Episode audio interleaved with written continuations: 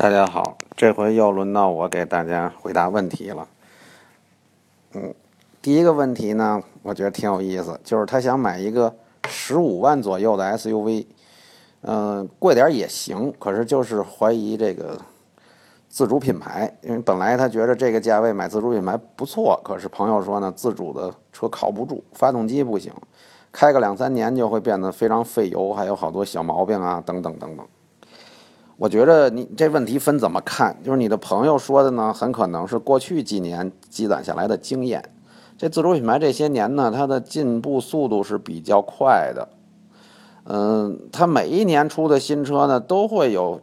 跟前一年比都会有很长足的那种进步，所以它不像那个外国的车进步的幅度没那么大，嗯，然后呢就是比较缓慢，而咱们。因为咱们自主品牌的车的底子比较薄嘛，所以它进步起来看起来幅度很大，进步也比较快。啊，另外他提了几个车呢，像吉利博越啊，对吧？我当然我还想给他建议一个，嗯，观致的观致五啊，那个新的 SUV。像这些车呢，它会不会说有上述的这些毛病呢？我也不敢这么回答你说有还是没有。因为毕竟车要买来，你亲自使过、用过，那那个实际经验、实际情况才能告诉你会不会，不能去揣测啊。呃，另外呢，这款这些车都是最新的车型，现在也不存在谁把这车拿过来开过两三年啊，没有这方面的经验。可是呢，我还是觉着你用十五万左右买一个 SUV 的话，还是买自主品牌吉利博越或者是观致五吧。啊，因为他们给你的配置啊，整个车型啊，各方面，嗯，合资品牌肯定不行，合资品牌到这个档次怎么也得二十多万了，所以说还是自主品牌比较实惠，而且现在，呃，这些自主品牌在车辆的性能啊、装配工艺质量啊各方面，嗯，提高的都很快，嗯嗯，怎么说呢？如果你觉着这个什么费油啊或者异响啊小毛病啊这些东西是冒险的话，呃，有点冒险的话，我觉着这个冒险还是值得的，可以尝去尝试一下，因为这些车我们，呃，在之前的接触啊，就是像观致我们试驾呀、吉利博越我们试驾等等这些过来给我们编辑们留下的印象还都是相当不错的。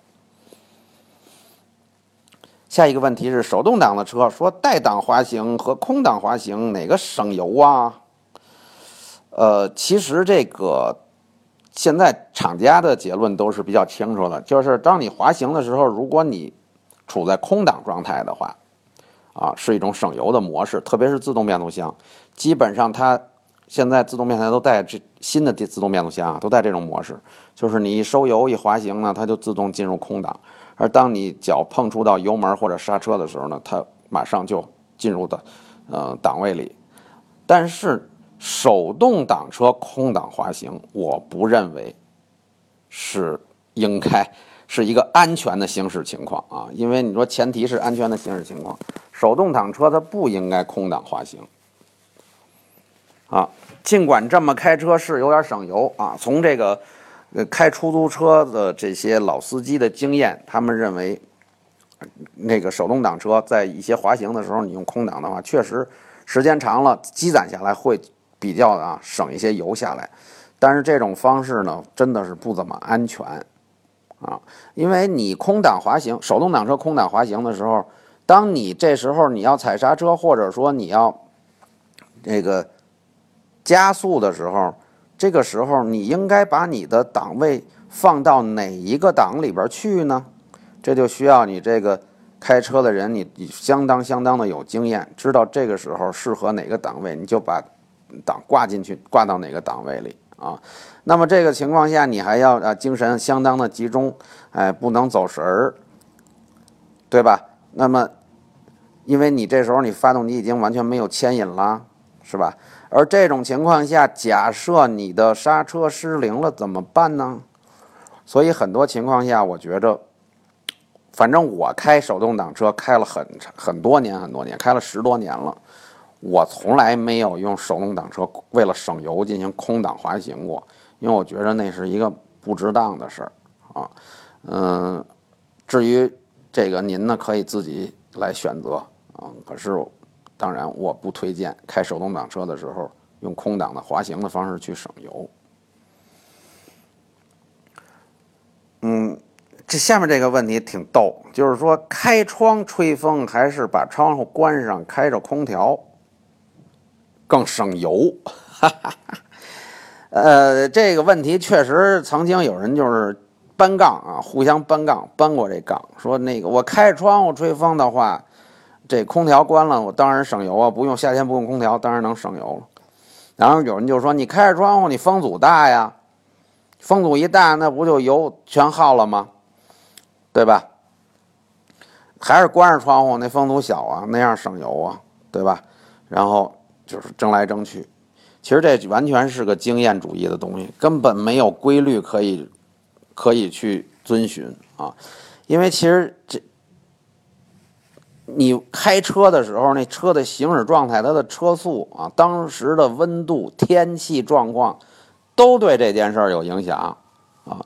比方说你在不冷不热的天气里，对吧？你稍微开点窗户开车，不开空调，当然你会。发现会省比较省油，为什么呢？因为大部分情况下，你开空调的时候，你你很多车的，比方说手动空调这种情况下，你都不是特别准确的能定定准你最有效率的那空调的温度是应该是多少啊？就算是自动空调，可能有的人就直接开到最大啊，吹特别冷那么吹，那样那样肯定费油啊，对吧？那有的人开的小，开到二十五六度它就够了啊，那样空调用的省。它当然就省油了，还有的就是，如果那个你开的时候当时速度不快，就在城里就这么慢慢走的话，天气又不冷不热，那你就开着点窗户，不开空调，当然这样省油了，对吧？因为空调一转起来就耗耗发动机的功率，那那肯定就会耗油啊，对吧？所以分什么情况、什么情呃呃什么状态啊，所以这东西就是应该一个灵活掌握。啊，根据自己的经验，根据状状态灵活掌握，啊，另而且呢，我的我的感觉就是在不冷不热的天气里，啊，尽量不开空调，没什么必要开它，啊，然后呢，你就稍微窗开点窗户透点气，但是别开特别大，啊，车速特别快的时候呢，没辙了，车车速很快的时候，你你开窗户是不对的，那风声巨大，而且确实能带来很大的阻力，那你就应该把窗户关关死，正常开车的时候把窗户关死。然后呢，开把空调开开，但是开小一点，够用就行了，对吧？那在特别特别热的天气里，你不开空调不可能啊，吹风你也不凉快啊，对吧？所以这东西就是根据实际情况来做就 OK 了。最后一个问题是关于蒙迪欧的，啊，他说为什么会出现咔咔咔咔的声音？就是地板油的时候。我感觉您这咔咔咔咔，你这形容这这声音，我听着像是发动机爆震，啊，就是俗称北京话俗称叫杆儿，就是一踩油门，油门一一一大大脚油门，就听见嘎啦嘎啦嘎啦嘎啦嘎啦一阵声啊，那是发动机爆震呢，啊，这发动机爆震是什么问题呢？我觉得有一个原因就是什么呀？它当时的档位太高了，然后呢扭力不够。然后它变速箱的逻辑呢，又没有及时的把档位降下来，这时候就拽拽着发动机走，这发动机就吃力，然后它就叫杆了，它转速不能很快的升起来，然后就就发生这种问题了。嗯，这跟发动机变速箱匹配调教方面可能有一定的关系啊。然后呢，您这个。但是呢，你说这靠文字来判断，我真不知道它是不是真的在发动机爆震啊？因为那个这这么我没有现场听啊，要要现场去听才知道是怎么回事儿。嗯，但是这个是有这种可能性的。那么如果说这种情况越来越频繁呢，您就需要开车去 4S 店啊，去维修店，让他帮你检查，比方说是不是积碳太太多了，火花塞。被污染了，或者火花塞已经不行了，换了坏了要换火花塞等等这些问题啊，你要需要去检查检查啊。但是像这种情况下呢，当然这种情况听起来像是发动机爆震，那么也许跟积碳什么之类的问题有一定关系。然后你说好多人都说福特的底盘功底好，可是你开蒙迪欧致胜，为什么觉着底盘和车架都有些松垮呢？对呀，这就是实践出真知啊。呃，光看那个媒体上边或者说是这个网站上边的那些说法是不对的，好些说法都是想当然的啊，不是真正的实际使用的结果。我觉得像这些真正。平常咱们买车用车，更多的你还是应该来自于实际使用当中的体验，这个就说明你的实际的体验才是对的，而你听到别人说的那些那些什么底盘功底好的那些赞赏，那就未必了，那很多都是其实根本不太会开车，或者也没有真正的开过试过这车，然后就听了。别人对福特底盘的评价，可能评价的是福特的别的车型，然后就认为，哎，这他说福特，有人说福特的，哎，比方说我试了一福克斯 ST 或者福克斯 RS 或者野马，然后试完了以后说，啊，福特车这底盘真好，然后就把它全部，然后就移植到所有福特车底盘都好啊，那就未必了，真的是未必了，因为。蒙迪欧致胜，如果你开了一欧版的蒙迪欧致胜啊，在欧洲开这车，你会发现底盘确实非常好。但是到到，但是到中国来呀，这个车就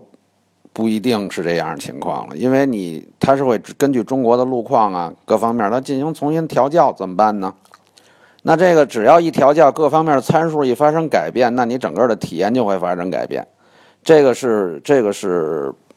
不是说有一个定律，说这样就一定如何如何，只要你你改变了弹簧，改变了减震器的情况，那它一定会发生变化，甚至车的高度升高了两两点多厘米，它都会让你的感受不同。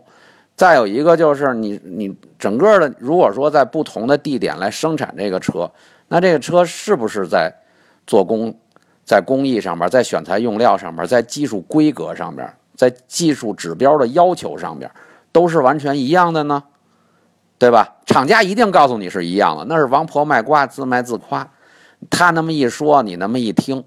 所以至具体这车到底好还是不好，还得拿过来用才对啊，才知道。那么